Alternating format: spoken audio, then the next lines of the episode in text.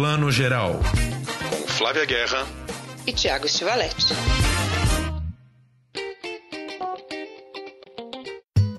Bom dia, boa tarde, boa noite, todo mundo que está ouvindo Plano Geral, podcast bem amplo sobre cinema, traz todos os assuntos dessa nossa quarentena, as estreias que estão por aí e a gente também tem participações especiais, além do Tiago Stivaletti, que divide aqui comigo esse podcast. Boa noite, bom dia, boa tarde, Tiago. Oi, Flávia, tudo bem? Oi, pessoal, bem-vindos aqui ao nosso podcast. E a gente hoje tem uma participação muito especial, nossa correspondente, nossa olheira sobre Hollywood, Mariane Morizawa, só que ela está no Brasil, aí passando essa temporada de quarentena mas ela tem informações muito interessantes, né, Mari? Como é que foi a sua, a sua, as suas últimas viagens pelo mundo antes de aterrissar aqui no Brasil? Bom dia, boa tarde, boa noite para todos, para Thiago, para Flávia. Oi, Mari. Foi muita viagem, né? Eu até assim, eu, eu sempre brinco que se eu não peguei, eu não pego mais, porque eu vim para o Brasil em janeiro, acabei indo daqui para o México fazer uma junket, voltei.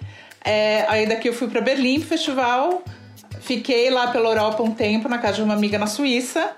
Aí as coisas foram piorando bem. Aí eu, aí eu de lá eu fui para os Estados Unidos para fazer duas junkets, que foram as duas derradeiras junkets ao vivo, uma em Los Angeles de Mulher no Trem e uma no, em Nova York de um lugar silencioso. E de lá eu vim para o Brasil porque minha passagem, é... não, eu fui para a Europa e da Europa eu voltei para o Brasil é, porque minha passagem era para o Brasil e aqui resolvi ficar porque, enfim, as coisas já estavam fechando e tal. É, então essas foram as duas últimas é, junkets ao vivo. Já tinha um certo distanciamento social, ninguém estava pegando na mão e tal, mas dando, né, apertando a mão, etc. Mas é, essas ainda aconteceram ao vivo. De, de lá para cá é, ninguém, é, nem quem está em Los Angeles está fazendo nada ao vivo, né? Obviamente. E você agora já participou de junkets online? Já rolou? Sim, várias. é, a maior parte, eu já fiz junkets por telefone exclusivamente, que é uma coisa que é, se usa, né? De vez em quando, entrevistas é, por telefone. É, mas eu fiz uma junket, junket mesmo outro dia é, que foi parcialmente por telefone, parcialmente por Zoom, é, do Tenet, do filme do Christopher Nolan, que em tese é o filme que vai reabrir os cinemas, né? E Mari, você acha que acabou por um bom tempo, então, qualquer tipo de junket presencial? Você acha que um longuíssimo prazo aí? Por um longuíssimo prazo. Eu acho bem improvável que é, primeiro, sim, é, muitos atores não moram necessariamente na cidade onde a junket é feita, né? Muitas junkets são feitas em Los Angeles, a Europa também sempre tem em Londres, e os elencos hoje em dia estão cada vez mais internacionais, né? Então tem gente que mora em Los Angeles, tem gente que mora em Nova York, tem gente que mora em Londres. Mesmo que essas pessoas, claro, muitas delas voam de jatinho particular, é, mesmo assim, ninguém vai querer, ficar andando para lá e para cá, entendeu? Muito menos encontrando jornalista e várias pessoas, né? Porque ainda se é, se é uma coisa menor e tal, mas junket de TV, por exemplo, são quantos jornalistas? É, três, quatro minutos cada um, deve dar, sei lá, uns 80 jornalistas. Hum, hum, é inviável, né? Por isso que a questão dos festivais também, que é outra questão que está sendo bem discutida, também acho inviável, né? Não, não vai rolar por um bom tempo. Meu Deus, é o novo normal mesmo, né? Vamos mudar tudo. Por enquanto, sim. Enquanto não tiver vacina ou e ou tratamento. Mari, queria puxar um assunto aqui com você que foi um assunto bastante discutido já nas últimas nos últimos 10 dias, nas últimas duas semanas no Brasil, que é o seguinte: com a Covid está voltando no Brasil uma moda que há muito tempo não se via, que é a moda dos cine drive-ins, né? Os cinemas em que você vai de carro e assiste o filme de dentro do carro. A gente, durante todos esses anos, teve um único cine drive-in funcionando, que era um famoso cine drive-in de Brasília, o único do Brasil inteiro que passa a programação comercial, né? Existem até um ou outro cine drive-in aí com programação de filmes eróticos, mas assim, filme comercial mesmo, era só esse cine drive-in de Brasília. E ele tá tendo um público excepcional nas últimas semanas. No fim de semana retrasado, ele teve um público de 2.600 pessoas. Uh, depois teve mais 1.300 pessoas ao longo da semana, ou seja, um grande sucesso. O cinema está muito feliz aí com a, com a, com a presença. Eles estão exibindo filmes antigos, claro, né? É, assim, filmes dos últimos meses, Luta por Justiça, 1917, Pé Pequeno, vendendo ingressos a 30 reais e por conta da, da Covid, é, reduziram a capacidade do drive-in pela metade. Em vez de 400 carros, eles autorizam até 200 carros por sessão. E aí na esteira aí do, do Cine Drive-In, é, várias capitais brasileiras começaram a anunciar projetos, né? É, em São Paulo, o Allianz Parque é, anunciou que quer fazer o Arena Sessions, né, fazer o espaço do Allianz Parque como espaço de drive-in, dependendo aí de uma futura regulação do governo, seria um espaço com capacidade para 300 automóveis. E a Cidade das Artes no Rio, que fica na Barra da Tijuca, né, que é um espaço cultural gigantesco ali na Barra, é, também já anunciou que para o fim do mês vai abrir um drive-in. É, querem priorizar a programação de filmes brasileiros, Vão, inclusive, abrir com Deus é Brasileiro do Cacá Diegues, um filme de 2003, e pretendem vender lanches online, enfim, minimizar é, o contato físico também, né? Que as pessoas peguem o lanche em algum lugar em separado para poder assistir o filme. É, alguns desses drive-ins cobram é, por cabeça, como é o de Brasília, então se tem quatro pessoas no carro, os quatro vão pagar. E alguns desses projetos novos, como o da Cidade das, das Artes, vão cobrar por veículo. É, em Praia Grande a mesma coisa, o Litoral Plaza Shopping em Praia Grande já abriu um, um drive-in no estacionamento do shopping, é, é, que quem cuida é a Cine System, e na esteira do sucesso de Praia Grande a Cine System já anunciou que quer fazer vários outros. Ou seja, você sabe um pouco dessa experiência nos Estados Unidos? Você já foi em algum drive-in? Porque eu nunca fui. Então, eu nunca fui. A drive-in. Eu também nunca fui. Nenhum. Porque assim, eu me lembro muitos anos atrás, quando eu era pequena, é, eu sempre morei. É, eu só fui só morei em São Paulo brevemente um período quando eu era criança e depois quando eu fui fazer faculdade, né, na capital. Mas minha família toda é de São Paulo. Então eu me lembro de vindo do Rio e ou de Caçapava, onde eu estou atualmente, onde eu morei 10 anos, é, chegando ali na Marginal de GT, tinha um drive-in. Vocês lembram disso? Não sei Lembro. se vocês, vocês são mais novos que eu, mas. Aquele, sim. porque você, dava pra ver a tela passando na Marginal, né? Você passava na Marginal, você via o filme que estava passando. Eu me lembro de ver King Kong, eu acho. É, devia ser o King Kong de, da década de 70, Sim, provavelmente. da Jessica Lange. Passando e tal. Exatamente. E, só que assim, no Brasil eu nunca fui a drive-in e nos Estados Unidos também não. Porque, primeiro, que eu não tenho carro. Né? Então já é um problema. É só de ver em filme mesmo, né? E é uma coisa muito comum nas cidades pequenas. Não tô falando que não tem em cidade grande, mas não é uma coisa comum de ver nas cidades grandes, mesmo em Los Angeles, em que a cultura do carro é muito forte, né? Mas nas cidades menores é muito comum. É, mas está tendo esse movimento lá também de abrir, até porque estacionamento é o que não falta, né? Tem muito estacionamento ocioso, então é, de fazer isso e, e passar os filmes é, antigos. Agora não só porque eu vi que o, a Amazon, que está lançando vários filmes que a Amazon tinha é, comprado é, para passar, que são da Amazon, né? Ou que elas tinham comprado para distribuir. Em geral, a Amazon que tem um modelo diferente da Netflix, né? Porque eles passam os filmes no cinema e depois estreiam no streaming. Em geral, a maior parte dos filmes eles têm um filme que eles é, eles estão lançando estão é, claro abortando esses planos e, e, e, lançando diretamente no serviço de streaming é, um deles que estreia no dia 29 de maio que é o The Vest of Night parece que vai passar em vários drive-ins então é um filme novo né que que vai passar que vai aproveitar esse mercado é, é um filme de ficção científica que se passa nos anos 50, então acho que até é meio divertido, assim, porque, é, porque era a época do auge né, dos drive-ins, anos 50, anos 60 e tal. Virou então uma estratégia de lançamento para os filmes, né? Exatamente. É um, acaba virando evento, né? Acho que eles vão aproveitar para fazer um barulho para ser tipo um evento, entendeu? A gente tá com uma questão, porque realmente assim, nós somos todos uma turma de cinéfilos sem carro, né? Todo mundo sem carro. Pois é, tem, tem essa questão do, do cinema, né? Eu estava lendo sobre a, a, a, Alemanha, que já conseguiu 43 licenças né, de abertura de drive-in, porque tem essa questão de funcionamento. Você precisa de licença para funcionar.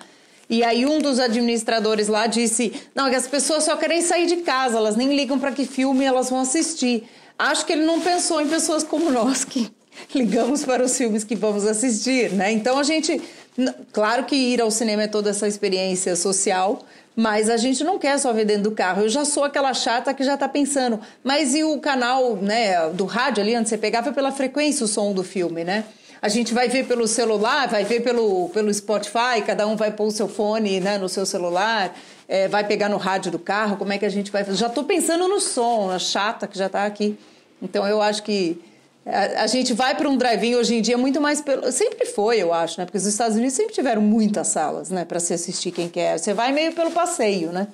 Mas... É, eu li, eu li em alguma matéria, um dos proprietários de drive-in falava isso, que especialmente nesse momento as pessoas não estavam tão interessadas na programação, era realmente o programa em si, o sair de casa, pegar o carro e fazer um programa desses, se sentindo seguro e protegido dentro do carro, né? Não importa tanto o filme, até porque nesse momento é sempre filme, quase sempre filme filme já, já exibido, né? Não é filme inédito, enfim. É, por exemplo, o Cine Drive-In de Brasília, que é o último, né? Que, que, tá em, que estava em operação, agora vai ganhar concorrentes. Atualmente, eles estão exibindo, até dia 13 de maio, o Pé Pequeno, né? Que é filme infantil. Depois vem é Sonic e depois o, o Doutor Sono. Então são filmes de aventura para toda a família. Tem essa questão da programação também, né? Porque sim, exatamente. O, o, o de Praia Grande ele está exibindo Maria e João Conto das Bruxas e Nasce uma Estrela, que é um filme que já está em todos os pay-per-views, né? Já tá, se bobear, já tá quase no telecine aí. Vocês acham que não tem, não tem chance deles exibirem Anticristo do Lars von Trier, por exemplo? Acho que não, né? Fica difícil. Porque nem, não... nem nenhum filme do Gaspar Noé. Porque ainda mais, eu não sei como é que anda nos Estados Unidos, mas hoje em dia eu imagino que o perfil do, do público drive-in tem casal, mas deve ter família também, com filhos e tudo, né? Aí você não pode pôr nenhum filme que você vai limar esse, esse público criança que vai junto no carro. Numa quarentena, como é que você sai em casal para ir no drive-in e deixa os filhos em casa. Não dá, né? Mas eu fico pensando, aí quem tá no banco de trás consegue ver o filme? Mas de qualquer maneira eu vou falar uma coisa poliana, mas eu acho lindo que você vê que existe realmente uma pulsão de sair de casa para ver um filme ainda, né? Mesmo numa quarentena, mesmo com Covid na rua, você, você topa e se anima a fazer um programa dentro do seu carro sendo que você tem zilhões de opções em casa. Então você vê que realmente existe um impulso do ser humano de, de sair para fazer um programa fora, né? De qualquer maneira. Ah, eu quero ir ao drive-in. Quero. Você disse que o, o, o Allianz Parque, moro perto, vai, vai ter dois meses aí para preparar, porque tem uma questão do carro entrar dentro do, do gramado, né? Forrar o gramado, como é que sobe. Porque tem uma rampa, para tem, tem, é outro nível para depois, enfim. Mas eu quero muito, assim, não só por sair de casa, mas por essa experiência. Realmente, nós somos uma geração que nunca foi a um cine drive-in. Não moramos em Brasília, né? E quando fomos, não fomos a um cine drive-in. Não, e uma questão que eu acho que é facilmente resolvível. Se esses novos drive-ins, mesmo que seja estacionamento de shopping, se integrarem nesse circuito de estreias, você passar um Mulan no, no, no Allianz Parque, pô, tem muito público, né? Quem não vai querer ver? É um modelo de negócio interessante, já que vai ter que diversificar, acho que exibidores aí do Brasil também já estão pensando nisso, porque são muitos desafios na retomada, né? Não é só que pronto, acabou o confinamento, sai abrindo, né? Então... Ô Flávia, você, por falar em drive-in aberto e cinema fechado, você acompanhou aí uma um painel do, do exibidor ontem que, que falava de algumas novidades? Isso mesmo, Tiago. Eu acompanhei a, a, o webinário, digamos assim, que se chama chamou Estratégias para a Retomada dos Cinemas. Então, foram vários representantes, né? O Ricardo Fini, que é da Federação Nacional das Empresas Exibidoras, o Gilberto Leal, que é do Sindicato dos Exibidores, entre outros, e discutindo que medidas eles estão já pensando para tomar, tanto de operação quanto de, de higienização. E eu achei interessante que eles até, não só eles, o pessoal dos sindicatos de cinema, que também estão discutindo a reabertura dos sets, tem falado também na, nessa questão de o intervalo entre deixar uma sala e o público da seguinte sessão entrar. Né, se vão usar essa tecnologia da luz, né, tem a luz ultravioleta né, os raios aí que vão, a radiação, né, radiação ultravioleta, que é uma arma aí para desinfecção que está sendo discutida. Como é que vai fazer? Porque não adianta só o distanciamento, mas tem também a higienização. E tem, e eles disseram, o pessoal dos, dos exibidores, que já estão prepar, vão preparar material, vídeos de instrução para o público entender porque tudo está sendo feito, né? Não é nada imposto, tem que seguir as medidas da OMS, do Ministério da Saúde, enfim, né? E e vão, vai tudo ser analisado também. Então, tem muitas questões aí, né? Não, a gente pode querer ir amanhã lotar o cinema, mas não é o que vai acontecer. Mas você estava comentando que, inclusive, existe a possibilidade de, com base em todos esses procedimentos de higiene e segurança que vão ter que ser tomados, de reduzir-se o número de sessões, né? É, porque, se, porque demora, né? O intervalo hoje em dia, a gente sabe, hoje em dia não, né? Até 40 dias você acabava uma sessão, já estava entrando o público da outra, né? O pessoal da limpeza estava lá arrumando, dando uma geral na sala, catando um lixo aqui, uma pipoca ali, e a gente já estava para entrar. Dava um intervalo, sei lá, de 15 minutos, talvez. É, mas agora pode, pode ser que aumente para uma hora para fazer essa higienização como tem que ser feita. Aí diminui sessões. Tem essa questão da arrecadação, já vai diminuir a lotação, aí diminui o número de sessões. É um desafio imenso, né? A gente não pode não pode negar que não está fácil, não. É muita coisa para equacionar, né? Uma das coisas que eles falam é que, é, só que no, no, primeiro momento, pelo menos, vai ter pouco filme em cartaz, né? Porque não vai, não vai ter vários lançamentos por semana. Não tem como, entendeu? E que então, na verdade, assim, a verdade é que quase todos os cinemas vão ser ocupados por muito poucos filmes, entendeu? No primeiro momento. É isso que eu tava, enfim, lendo sobre a situação nos Estados Unidos. Eu não sei como tá no Brasil, porque a gente não, nem chegou no pico ainda, né? Então. É, nos Estados Unidos eles não sabem se chegaram ao pico ainda, porque também varia muito de estado para estado. Tem estado que já está reabrindo cinema, como é o caso do Texas e, se não me engano, da Georgia, que, enfim, é, tem gente que acha que é precipitado. A Califórnia é, tem um plano de, de reabertura que é em quatro fases e cinema está na fase 3 só. A Califórnia entrou hoje na fase 1 de reabertura, hoje só, dia 8 de maio. É, e na Califórnia a situação foi bem, apesar de ser um dos primeiros focos, né, é, a situação foi bem mais controlada do que em Nova York, né? Não teve nenhum.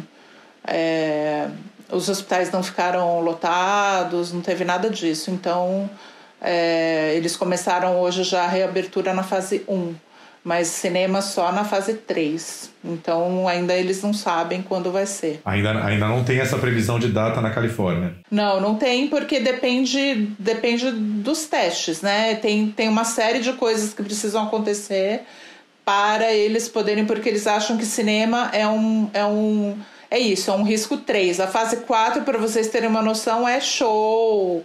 É isso que eles acham que é, esse ano não deve acontecer, né? Então, o cinema é de, de médio alto risco, eles consideram, na Califórnia, pelo menos. Hoje reabriram lo, assim, lojas, por exemplo, de é, roupa, é, coisas assim, que, são, que eles consideraram risco 1, entendeu? Então, é, e, mas ainda eles estão tendo muito caso, ainda tem bastante caso novo, é, eles ainda estão no processo. Então, acho que para chegar na fase 3 ainda tem uma série de coisas que precisa acontecer, inclusive o aumento de testes. Né? Bom, já que estamos falando de, de Califórnia, queria dar a primeira dica do streaming do dia. Não sei se vocês tiveram a oportunidade de ver essa semana, só está se falando na série Hollywood, né? Então queria comentar ela rapidinho aqui. Aí daqui a pouco a gente volta para as nossas crises, porque a crise não vai acabar nunca, né? Então. Não, uma hora acaba, calma. Não seja pessimista. Mas não hoje durante esse podcast, então. Não, só vai demorar. Queria falar rapidinho dessa série Hollywood, que é a nova série do Ryan Murphy, que estreou na Netflix essa semana, né? Ryan Murphy é o cara aí que produziu desde Glee até American Horror Story, American Crime Story, lá a história do, do O.J. Simpson, do Versace, enfim, o cara já tem uma porrada de séries nas costas. E aí ele fechou agora esse acordo com a Netflix. Já tinha feito The Politician lá com a Gwyneth Paltrow, né? Que eu acho assim, uma série bem interessante. E aí lançou essa semana Hollywood, que se situa ali em Hollywood 1948, logo depois da Segunda Guerra, ainda ali a época dos grandes estúdios. Ele cria um estúdio fictício chamado Ace Studios. E aí uma, uma série ali de uns oito ou dez personagens que vão desde a ralé de Hollywood até os donos dos estúdios que vão se cruzar meio como numa novelinha e aquele, aquela coisa bem Ryan Murphy, né? Um enfoque bem gay, do tipo, todos os, os aspirantes a ator trabalham num posto de gasolina, que é um posto que na verdade serve para prostituição, quer dizer, todos os garotos ali trabalham, né, atendendo homens e mulheres no posto, enquanto não conseguem a sua vaga em Hollywood, enfim. E aí o Ryan Murphy faz uma coisa muito parecida com o Tarantino, assim, né? Ele fica, ele usa a série para fazer uma espécie de reparação histórica, né? Como se naquele momento ali de 1948, Hollywood já pudesse se abrir para dar, enfim, o primeiro eh, grande papel de protagonista a uma atriz negra, onde um roteirista negro pudesse escrever a sua história, um roteirista negro e gay, enfim. Ele dá um pouco voz às minorias numa grande fantasia, né? Mas, cara, a série, ela tem sete episódios e ela vai, eu, assim, na minha opinião, assim, ela vai meio que uma ladeira abaixo, sabe?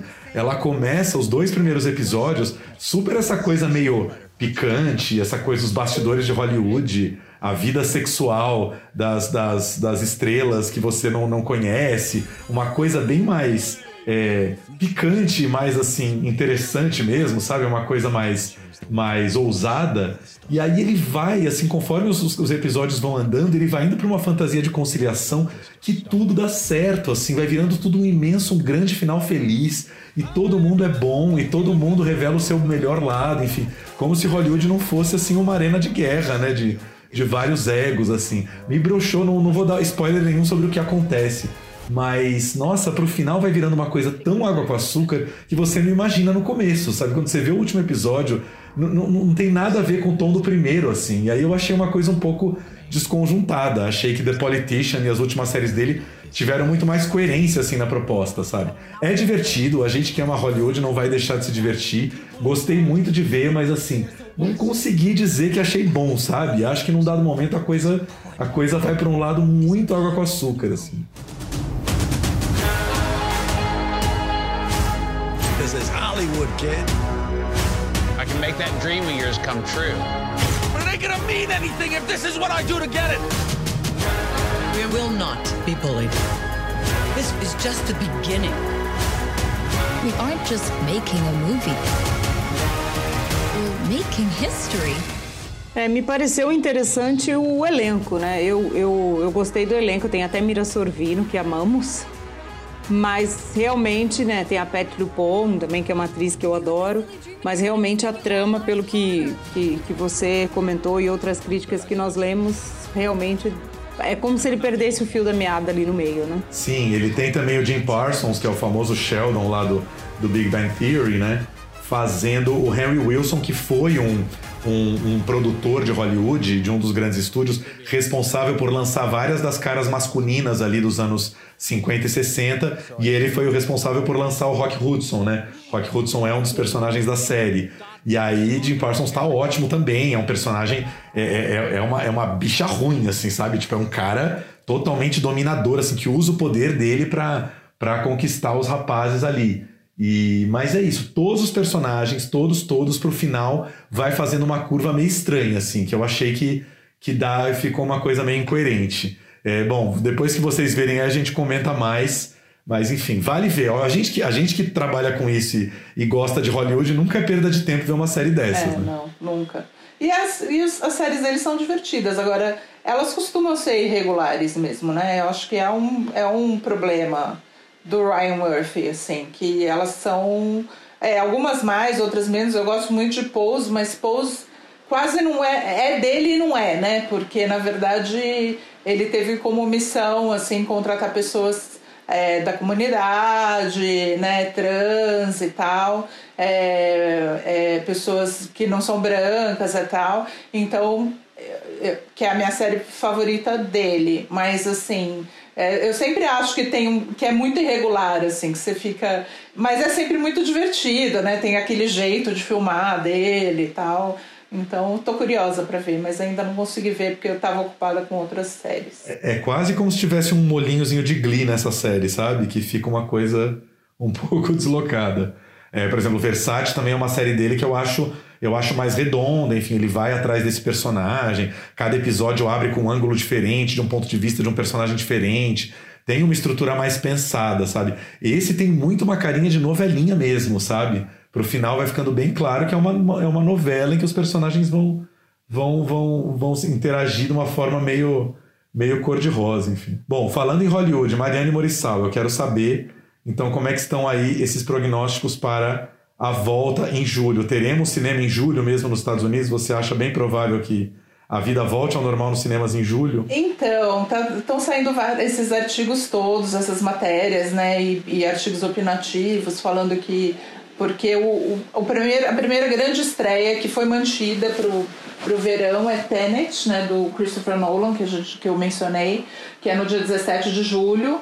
A Disney é, ia estrear Mulan em março, né? E, e, e pulou para o dia 24 de julho, então esses seriam os dois primeiros grandes lançamentos. Agora, eu acho que é, os filmes de verão, principalmente, ou os, esses blockbusters, né? Hoje em dia não tem mais tanto temporada de verão, mas esse tipo de filme é aquele filme que se, sempre se beneficiou do lançamento mundial, certo? É, eles têm que ser lançados sempre, no, todos no mesmo dia, que é aquela bilheteria estrondosa na primeira semana, na segunda semana, e é isso, né? É, eu não sei como isso vai funcionar, porque mesmo que, vamos supor que nos Estados Unidos todos os cinemas estejam abertos, o que eu não acho que vai acontecer, porque julho é muito perto, os, os estados, como a gente estava falando, tiveram níveis da doença muito diferentes e muito em, em fases muito diferentes. É um país grande como o Brasil, então nem todos os estados são atingidos é, da mesma forma ao mesmo tempo, né? E todos esses filmes dependem muito da bilheteria internacional. Então, assim, os, os cinemas italianos, franceses, ingleses, chineses vão todos estar abertos em, em julho? Eu não sei. Talvez Mulan, por exemplo, porque vamos combinar que tudo bem, que é, não é um musical, não é exatamente, é uma, é uma versão modernizada, mas é uma história que é mais conhecida, etc. Talvez Mulan, tudo bem, estrear dia 24 de julho em alguns lugares, em setembro em outros e em dezembro em outros. Talvez não faça tanta diferença. Talvez vai ter pirataria, mas enfim, né? Talvez não faça tanta diferença. Com Tenet, que é um filme, eu sei que eu fiz as entrevistas em que ninguém pode falar nada. Ninguém tem ideia do que está acontecendo, como sempre, né? Nos filmes do Nolan. Você não sabe sobre o que é. O que é? Você só sabe que é um filme de espionagem do Christopher Nolan com o Robert Pattinson, o John David Washington e, enfim, Kenneth Branagh, o Michael Caine. O que eles fazem, ninguém sabe. Como é o filme, ninguém sabe. O que, que é, ninguém sabe, ninguém pode falar. E assim, e pro, pro Nolan, esse filme tem que ser. Ele, foi, ele filmou em, em película, como sempre, filmou em partes em IMAX, né, em 70mm, e como que eles vão estrear esse filme nos, em alguns lugares dos Estados Unidos dia 17 de julho, em outras partes do mundo eu não vejo como, né? E eu não vejo como ir pra, pra on demand, não tem uma mínima possibilidade disso acontecer, o Nolan não vai deixar, entendeu? Mas você não acha possível que a Warner já esteja trabalhando com um cenário de, de digamos assim, de um certo prejuízo com esse filme, inevitável por essa situação? É possível, é possível que sim, é possível que eles pensem, ué, a gente vai lançar porque, porque parece que tem uma pressão, né, de, de assim, este vai ser o filme que abre, que reabre a vida, tipo, os cinemas, né? Tem essa vontade de que o filme seja o primeiro. Do próprio segundo, né? Porque eu não vi ele falando isso em nenhum lugar. É, mas do próprio Christopher Nolan, de ser assim, a experiência no cinema de novo sendo, né? É, é, é, degustada ao, ao redor do mundo. Pode ser, eu só não. Eu não tenho certeza, porque eu não sei se eles vão ter como saber se, se mesmo nos Estados Unidos, por exemplo, os mercados, os cinemas em Nova York vão estar abertos. Sim. Entendeu? É, eu acho, Mari, num certo sentido, é, acho que a gente tem que começar a pensar essa, essa abertura, nem dá para falar no mundo todo, mas a gente tem que pensar em Mulan, que é mais o grande filme família, né? Nos países em que o cinema estiver aberto aí final de julho, porque talvez nem todos estejam. Né? É. Eu acho que eu acho que, que é isso. A, a, a grande questão é assim.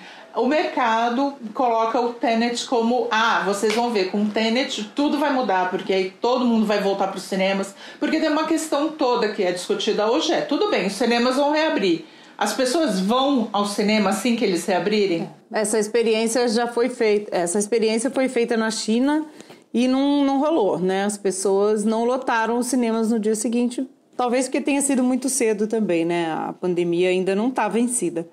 Mas realmente eu acho que a volta também vai ser gradual, né? A volta de tudo. E eu acho que realmente a gente vai sentir mais isso com Mulan, porque Mulan é um filme família em que as pessoas vão ter que mostrar se estão dispostas a ir com filhos pequenos ao cinema, né? Tipo, é um, é um outro nível de, de risco, digamos assim, de, né, de vontade de sair de casa em cinco pessoas para admitir um certo risco que vai, bater diferente em cada país. Eu imagino. É. Vai ter país que Mulan não vai tão bem quanto eles imaginariam, por uma questão de hábito, de, de medo mesmo, enfim, de medo, medo totalmente pertinente, né? É. Eu acho que tem uma questão com Mulan que assim, é um filme que é, eu não estou falando que foi feito só para isso, porque eles têm feito refilmagens dos desenhos, mas é um filme que tem sim um olho grande para o mercado chinês, certo? Sim, claro. Sim. Né? Não vamos ter, né?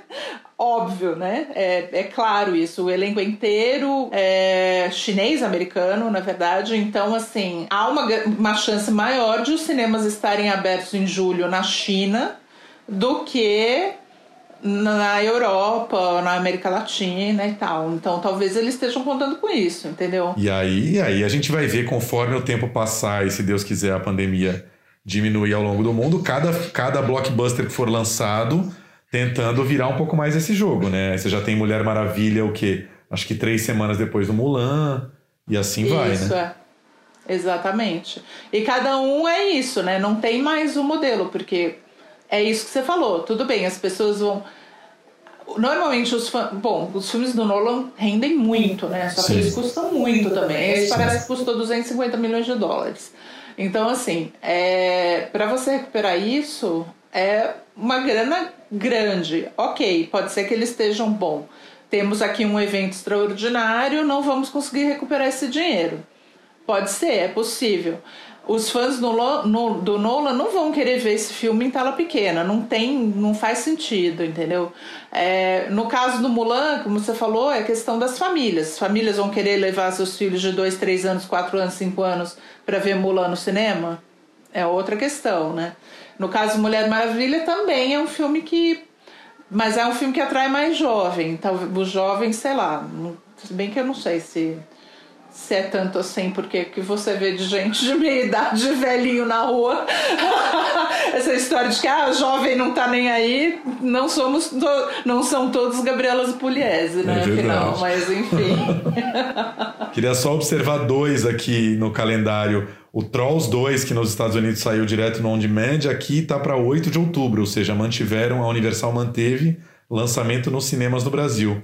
E a grande tá. dó, eu acho, para as férias escolares foi o Detetives do Prédio Azul 3, que estava para julho, só que como talvez os cinemas só reabram mais para o final de julho, a Paris Filmes decidiu jogar para dezembro. Então, Detetives do Prédio Azul foi para dezembro, e aí não se sabe ainda o que, que aconteceria com a Turma da Mônica, que seria dezembro, aí provavelmente não vão querer estrear os dois filmes juntos, né? Talvez fique uma coisa dezembro e janeiro, ou Mônica joga para outro mês de julho, né? Todo o calendário aí atrasado, mas enfim. E nos lançamentos internacionais, como Trolls, por exemplo, ainda tem o desafio da pirataria, né? Porque o filme cai no circuito internacional, amanhã já está disponível para baixar. E a gente sabe que esse também é um grande problema. Então, tem muitos desafios aí nesse, nessa escala de lançamentos streaming lá fora e depois querer lançar nos cinemas no Brasil ou em outros países. Né? É, exatamente. O filme parece que foi muito bem no on demand, né? No, ele custava o preço de um ingresso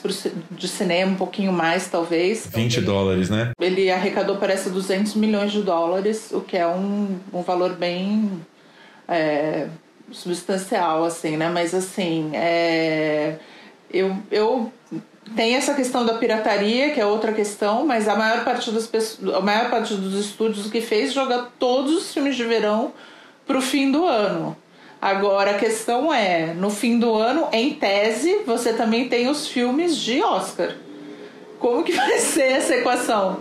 Se é assim, se, porque os cinemas em, mesmo, vamos, vamos pensar em dezembro mesmo que as coisas estejam sob controle. Não vai ter vacina até dezembro, né? Vamos ser honestos. em larga escala, acho improvável. É, talvez tenha algum tratamento, ok. Talvez o vírus vá embora, pode ser. É, mas, em teoria, em dezembro, a gente ainda vai ter que estar tá fazendo algum tipo de distanciamento social. Então não vai ser um cinema que você vai lotar. Você não vai poder lotar os cinemas ainda, eu acho, em dezembro. Como que você vai colocar todos esses filmes em cartaz? É outra questão, né? E filmes muito diferentes, porque né? São, se é que vai ter filme de Oscar também esse ano, porque as produções pararam. Eu acho que tem, todo mundo tem que começar a baixar muito a bola da expectativa de bilheteria, né? Vamos para mais uma dica do streaming. Flavinha quer falar alguma? Quero sim. Aliás, eu vou de volta aí para a história nossa dos drive-ins. Tem um filme muito bacana de 2014 que acho que pouca gente assistiu no cinema. Ele foi lançado e está em cartaz na Netflix que se chama O Último Cine Drive-In e se passa em Brasília. E obviamente tem o Cine Drive-In de Brasília como, como um, é quase é mais do que um cenário, é um personagem. Conta a história do Breno Nina, que é um ator, ele se chama Marlon Brando na ficção, não por acaso, e o pai dele é dono desse último Cine Drive-In do Brasil, que é o de Brasília. E aí ele volta para Brasília, tá morando em outra cidade, porque a mãe tá doente, e se depara com essa sensação de meio fracasso e nostalgia, porque obviamente o Cine Drive-In, a época do filme, que ele é de 2014, vamos lembrar de novo, não tinha público, né? Tava aí meio às traças, o pai dele vivendo né, nessa, nessa nostalgia romântica da cinefilia do drive-in. E aí ele, ele muda essa história do drive-in e tudo vai em paralelo, né? A retomada do drive-in, a, a, essa redescoberta e a redescoberta da relação com o pai e com uma outra garota que ele conhece, a Fernanda Rocha, que aliás ganhou o prêmio de atriz no Festival de Brasília de 2014 e é um filme que tem, tem esse amor pelo cinema. Eu gosto muito de filmes que são declarações de amor ao cinema. A gente sempre lembra de Cinema Paradiso quando a gente fala disso. Então, esse filme tem isso, fala muito desse cenário e é interessante como ele apesar de ser nostálgico, atualmente ele está né, tá super em voga e a gente está falando disso. E eu acho que as pessoas vão frequentar os drive-ins, como a gente já falou daqui para frente. Então fica essa dica. E o mais bacana é que o filme, que é dirigido pelo Iberê Carvalho, ele ganhou o prêmio Netflix. Né? A Netflix tem um prêmio que o público vota nos filmes do ano, etc. Então ele está em cartaz em 190 países. Eu espero aí que as pessoas assistam em outros países, já que a gente está falando de drive-ins e outros países também estão com essa questão, né? De abertura de sets, de abertura de cinemas e de abertura dos drive-ins disponíveis. Então, fica a minha dica, cinema brasileiro também, que é muito legal. O último Cine Drive-In. O Drive-In está com tudo. É, eu não vi esse filme, eu perdi na época e eu não sabia que estava no Netflix. Não sabia. Você que me informou. Mari, você quer dar uma dica de streaming? Eu vou dar uma dica de série, só porque, é, enfim, eu não, não tive muito tempo para pesquisar nas últimas semanas e tal o que tem, o que tem de filme entrando é, na, nos streamings aqui no Brasil. Mas é uma série que estreia domingo na HBO, que é assim, eu não sei se é a melhor melhor época para essa série estrear, mas é uma série chamada I Know, I Know This Much Is True, é, que é com Mark Ruffalo fazendo dois papéis de gêmeos, quer dizer, o M já é dele, praticamente, se tiver M. ele tá muito bem, é, ele é, eu, eu gosto muito do Mark Ruffalo como ator e ele faz dois gêmeos bem diferentes. Um tem é, esquizofrenia paranoide e o outro irmão é, também tem lá seus problemas. É uma tragédia atrás da outra, até um pouco demais, assim. É baseado num livro, num romance, é, do Willie Lamb, que foi, foi lançado no Brasil. Eu acho um pouco tragédia demais, mas o Mark Ruffalo tá ótimo. A direção dos seis episódios é do Derek Sanfrance, que eu também não é um diretor que eu ame, é o diretor do clássico nome, título brasileiro Namorados para Sempre. Namora. mas que é um lindo filme, mas que é um filme maravilhoso. Eu acho que tem uma coisa que ele faz bem, que é retratar a classe operária americana, sabe? Aquela né, família de, de classe média baixa, é, é, e, e, retratar um pouco essa coisa da masculinidade é, meio tóxica e tal. E o, o então tem, uma, tem essa coisa e tem, e tem a atuação do Mark Ruffalo, acho que vale a pena assistir. Namorados para Sempre é um filme maravilhoso, está na Amazon, tem disponível na Amazon aqui no Brasil. É, eu gosto muito, eu não gosto daquele filme seguinte dele, né? Que é o The Place Beyond the Pines, o lugar onde. Beyond the Pines, é. Esse eu não gosto. O, o lugar onde tudo termina, é esse. O lugar onde tudo termina, esse eu não, não curto tanto. E o A Luz Entre Oceanos eu não vi. É, eu também, apesar de ter o Michael Fassbender, eu fiquei com um pouco de preguiça de é. ver, pra falar a verdade. É, que também é. parece um dramão pesado, né? É, então, assim, ele gosta de, um, de uma tragédia, né? Assim, assim, os filmes são sempre um pouco pesados e tal. Eu acho que nesse, é, não, não, sem desmerecer as atuações dos outros filmes, acho que nesse tem um ator que, em geral, é sutil, né? Que eu acho, assim, o Mark Ruffalo é um ator que é meio parece que ele não tá atuando muito, assim, então isso ajuda. Ainda mais um papel, quando você tem um papel que, de uma pessoa que tem um, é uma doença mental, de tem um problema de saúde mental, é, que costuma ser um, ter um overacting ali, né? O ator gosta de mostrar que ele está atuando. E eu acho que nesse é, não tem isso, assim, é um, uma das melhores atuações que eu já vi de, de qualquer problema de, de saúde mental. Então, acho interessante, assim. Tem, tem umas falhas, mas eu acho que, que vale a pena ver. Mas a série Só não... é deprimente. A série. O que, que é? Só é deprimente. Só é deprimente, só isso. Pra esse momento. Ô, Mari, mas como vocês disseram, o Derek, ele adora um drama, né? Não chega a ser um melodrama, mas é isso, ele é o cara dos dramas, né? Então, quem tá, quem tá aí com espinha dorsal para assistir dramas, mesmo dessa maratona aí de quarentena e Covid, é um prato cheio, realmente. Ô Mari, mas ela não tá inteira ainda, ela tá rolando a série ainda, é isso? Não, ela estreia, é, o primeiro episódio passa domingo, às 10 da noite, ah, na certo. HBO. E aí aquele esquema lembrando que HBO não é Netflix e que então é um por semana mesmo, é isso? É um por semana mesmo, exatamente. não tem jeito. Tem que aguentar. Queria só dar um recadinho aqui para quem estiver ouvindo, na terça-feira agora eu vou fazer uma live no Belas à la carte com o André Sturme, terça-feira, 7 da noite lá no Insta e acho que no canal do, do Belas no YouTube, falando de Festival de Cannes, dos filmes do Festival de Cannes que estão na plataforma do Belas. E a, a live foi marcada para terça-feira porque seria o dia que Cannes começaria. Data triste. dia que o festival não vai começar. Mas enfim, eles estão eles com uma, uma, um catálogo, uma lista bem legal de, de filmes de Cannes. Tem Amor, tem o Azul é a Cor Mas tem vários filmes dos últimos anos lá de, de Cannes que já tem na plataforma, enfim, para a gente assistir ou reassistir, já que esse ano não teremos os filmes lançando agora em maio, né, no festival. Quem sabe Veneza em, em, setembro, esperemos, né? Não sei. Maravilhoso, maravilhoso essa, esse papo. Eu, eu, aliás, ando bem melancólica porque as minhas redes sociais, que gostam do Facebook, gostam de ficar lembrando, né? Mandando minhas lembranças, fica mandando as lembranças dessa época no ano, no ano passado e retrasado, que era a Cane. Então só tá vindo memória de Cane para deixar a gente mais melancólico ainda. E é legal isso que você falou, Tiago, porque o Canal Brasil também tá fazendo uma mostra em homenagem ao Festival de Cane, né? Vai até dia 24, já começou e tem os filmes brasileiros, né, que, que tiveram destaque em Cannes nos últimos anos, Dois Dias Uma Noite, Diamantino, Carandiru, entre outros. Então também fica de olho lá para a gente ter Cannes de alguma forma. É, esse fim de semana é, anotei essa programação. Sexta-feira no Canal Brasil, Dois Dias e Uma Noite dos Irmãos Dardenne, no sábado o Diamantino e domingo Carandiru, sempre às 11 da noite no Canal Brasil, né?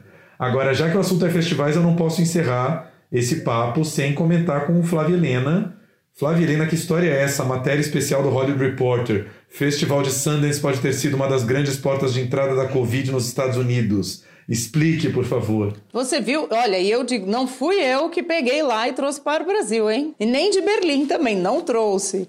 Mas você vê que, que coisa interessante, né? Porque estão dizendo aí que teve gente, é, participantes ali do festival, quem estava lá, teve um, sintomas muito fortes de um, uma gripe, né? um resfriado muito pesado, né? E vários micro, microbiologistas estão dizendo estão questionando se o festival foi a fórmula perfeita para contaminar todo mundo que passou por lá. Eu acho, eu acho uma suposição um pouco. Eu não sei afirmar mesmo, né? Porque eu nem da área, né, da, da área científica sou. Porque isso já estava acontecendo em outros pontos do mundo, né? Claro que o Festival de Sundance recebe, os festivais são sempre esse hub de gente do mundo inteiro. Mas afirmar isso com, com com acuidade aí científica, eu acho meio complicado, Tiago. Não, é uma matéria grande da Hollywood Reporter, é, pegando vários casos, inclusive parece que tem um ator da, do, da lista A de Hollywood, que estava em Sundance, que vários deles trocavam no WhatsApp, é, a, é, usavam a expressão Sundance Plague, né? Tipo a praga de Sundance, como se fosse essa, essa gripe forte específica de Sundance, mas que conforme as semanas passaram, começaram a ver que os sintomas eram muito parecidos com a Covid, né? Eu me enfiei em tudo quanto é sessão de Sundance lá e realmente é um ambiente maravilhoso para os vírus, né? Se, se, se... Por quê? Porque aquele frio horroroso do lado de fora, eu tô sempre brigando com as pessoas que falam, eu gosto de menos 15, menos 10, não consigo entender que eu sou um animal tropical. E dentro das salas, extremamente seco o ar, né? Que tem essa questão seca, as vias aéreas e muita gente confinada. Mas eu juro que eu não vi ninguém com tosses loucas ali em Sundance, não. Resfriado e ataque de sinusite eu vi muitos, inclusive os meus. Mas tosse eu não vi, tanto que havia outros brasileiros lá, como o próprio, o próprio pessoal da equipe do Sérgio. Mas a gente não descarta, né? Porque. Vai ver que pegou mais o pessoal da ficção e não do documentário, né? A gente nunca sabe, tô brincando. pode ser, pode ser. Mas olha, depois Berlim foi um epicentro louco também. Mari estava lá também. É o mesmo ambiente, só que Berlim é uns 10 graus mais quente, né? Talvez 12 graus mais, mais quente. Esse ano tava bem, bem quente, né? Na verdade, é, tava bem quente Berlim. Assim, para Berlim tava bem quente, é, tudo sempre acima do zero grau e mesmo assim chegou no zero ou no um ali uns dois dias só, o resto sempre acima dos seis, que é bem quente. Então, é, mas, mas sim, mas assim tinha presença bem menor da Ásia em geral, né? Tinha muito pouco asiático mas o Diojanque tava lá, hein? e, mas enfim, tô brincando. É que é, qualquer festival, qualquer aglomeração, claro, né? É... Assim como qualquer congresso de qualquer, de qualquer setor, né? A gente fica falando de festival de cinema aqui, mas qualquer congresso internacional de qualquer setor da economia, você teve uma reunião maluca de gente do mundo todo nesse período que pode ter sido um hub, né? É, a gente não sabe muita coisa sobre essa doença, então pode ser que descubram outras Gente, esse foi então o nosso plano geral, nosso podcast de cinema. Quero agradecer muito a presença da nossa queridíssima amiga Mari Morissal. Morro de saudade de você, sabia? Muito. Eu também, querido. Eu achei que ia estar te encontrando na Croisette, dividindo o sanduíche de Tom. Pois é, agora já tô assim, tô, em São Paulo já seria bom já encontrar pela Paulista, né? Já tô, um drive-in aí, Siri Caçapava, Mari, convida a gente para abertura pois que a gente é, tá agora aceitando. Tô aceitando até assim, vocês podiam vir aqui Caçapava. Isso, tomar, tomar um lanchinho, uma boa. Meu Deus, cinema, cine, cine Mambembe, né? Um cine, um cine itinerante. Vamos nessa. A gente pode começar a pensar em abrir esses negócios, né? Vamos abrir um drive-in nas cidades aí. Não é? Você não tem previsão de volta então, né, Mari? Não, por enquanto não. Vamos ver, né? Boa sorte. Um dia o mundo volta ao normal e a gente volta com ele. Beijo, beijo para vocês. Um beijo, obrigada. Beijo, muito cinema para todos.